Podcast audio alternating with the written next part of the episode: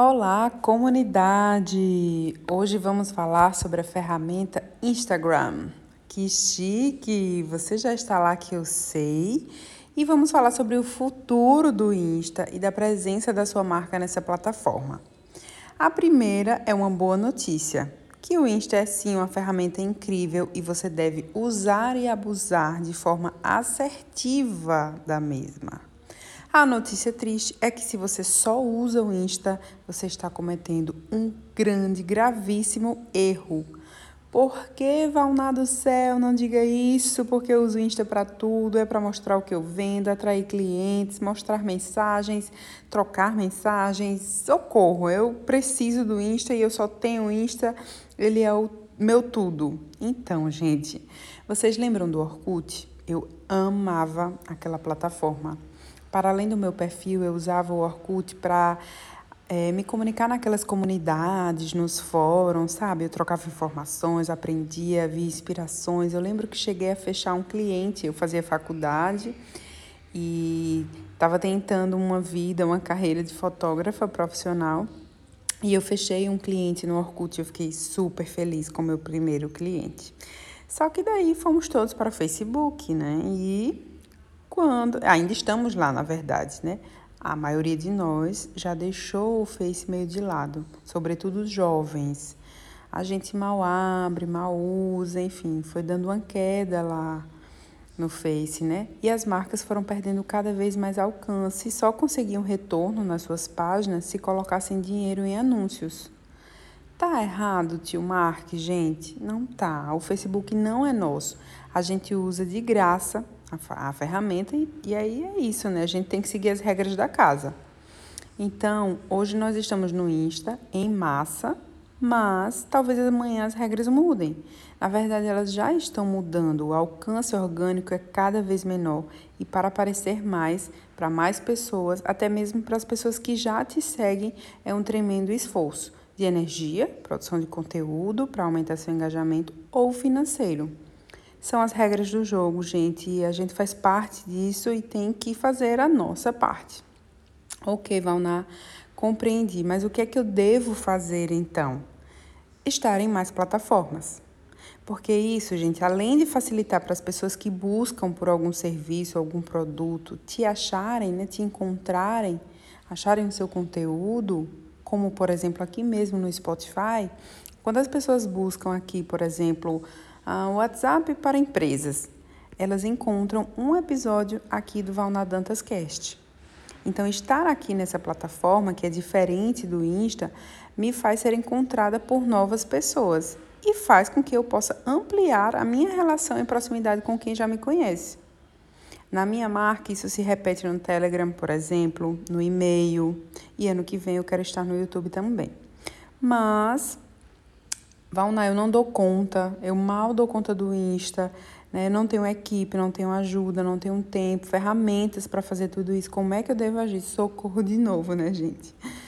Para cada negócio, eu faço uma análise e aí eu recomendo quais seriam os melhores canais para ter uma presença, né, para além do Insta.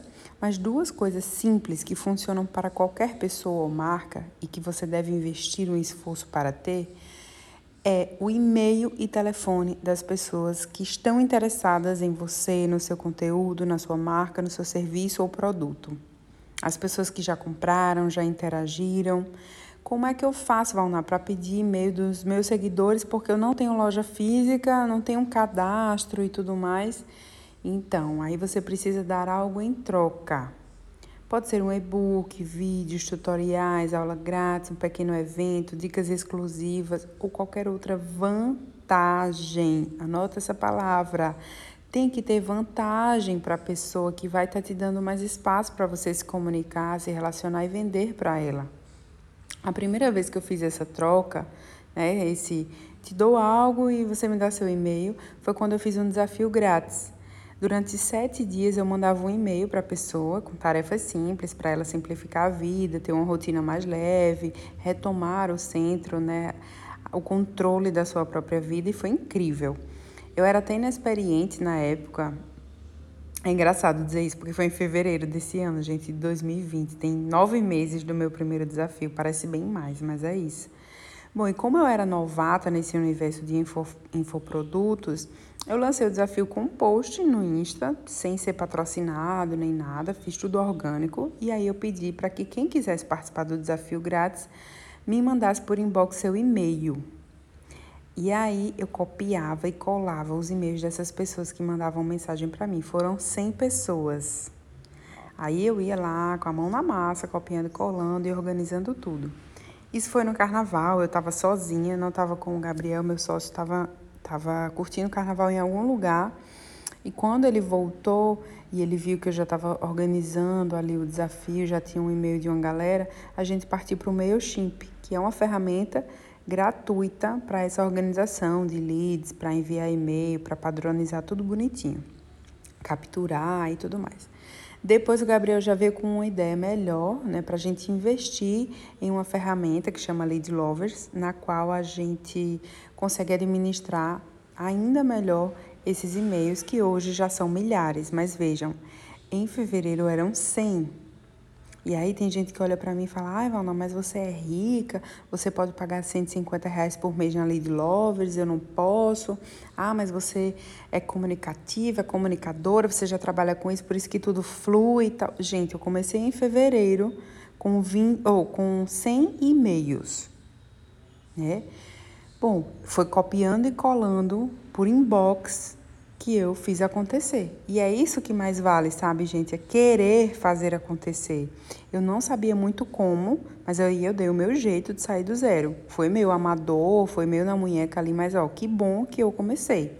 E dessas 100 pessoas que participaram do desafio, 21 foram para o meu canal no Telegram, que eu criei no mês seguinte, logo após o desafio. O desafio foi em fevereiro e o canal foi em março. E hoje nós somos quase 500 pessoas lá no Telegram. Desses meus 3 mil seguidores, em média, que eu tenho ali hoje no Insta, eu tenho um e-mail de 2 mil pessoas. Então, se amanhã, gente, eu perder o meu perfil, seja por ele ser hackeado, bloqueado, o Insta deixar de existir, ou qualquer tragédia triste, Deus nos livre, eu consigo mandar um e-mail para todo mundo com o link de um novo perfil. Eu consigo mandar um WhatsApp, eu consigo avisar no Telegram. Então, se você tem uma loja física e quer mudar de endereço, por exemplo, como é que as clientes vão saber? Como é que elas vão te encontrar? Você tem um mail para avisar de alguma forma? Então, amores, o Insta, ele é sim incrível. A gente não deve deixar de investir nele, mas a gente pode inclusive usá-lo para construir um castelo maior. Eu já falei isso lá nos destaques, mas eu vou repetir aqui. A gente não deve construir o nosso castelo em um terreno alugado, um terreno que não é nosso. E o Insta é isso, é uma plataforma que não é nossa, que tem regras próprias e que vai entregar teu conteúdo para mais ou para menos, sem você nem saber como é que aquilo está funcionando. Então tem muita gente desesperada porque o número de visualizações está caindo, o engajamento está caindo, do nada ele levanta, ressurge das cinzas.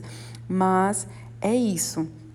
Use o Insta para construir sua audiência, para se relacionar, sobretudo para tirar aquelas pessoas dali também e, e levá-las para outro lugar mais próximo de você, como hoje eu estou fazendo aqui no Spotify, como eu faço lá no Telegram, no e-mail, enfim. Faça o que é possível para você hoje, mas dê um passinho nesse sentido, tá? Você pode estar no Google, você pode estar no Face, no Insta, no WhatsApp, no Spotify, no e-mail, enfim. Não coloque os seus ovos em uma única cesta esse é o recado do episódio de hoje. Eu espero que ele seja útil para vocês. Um grande abraço virtual, mas com muito amor.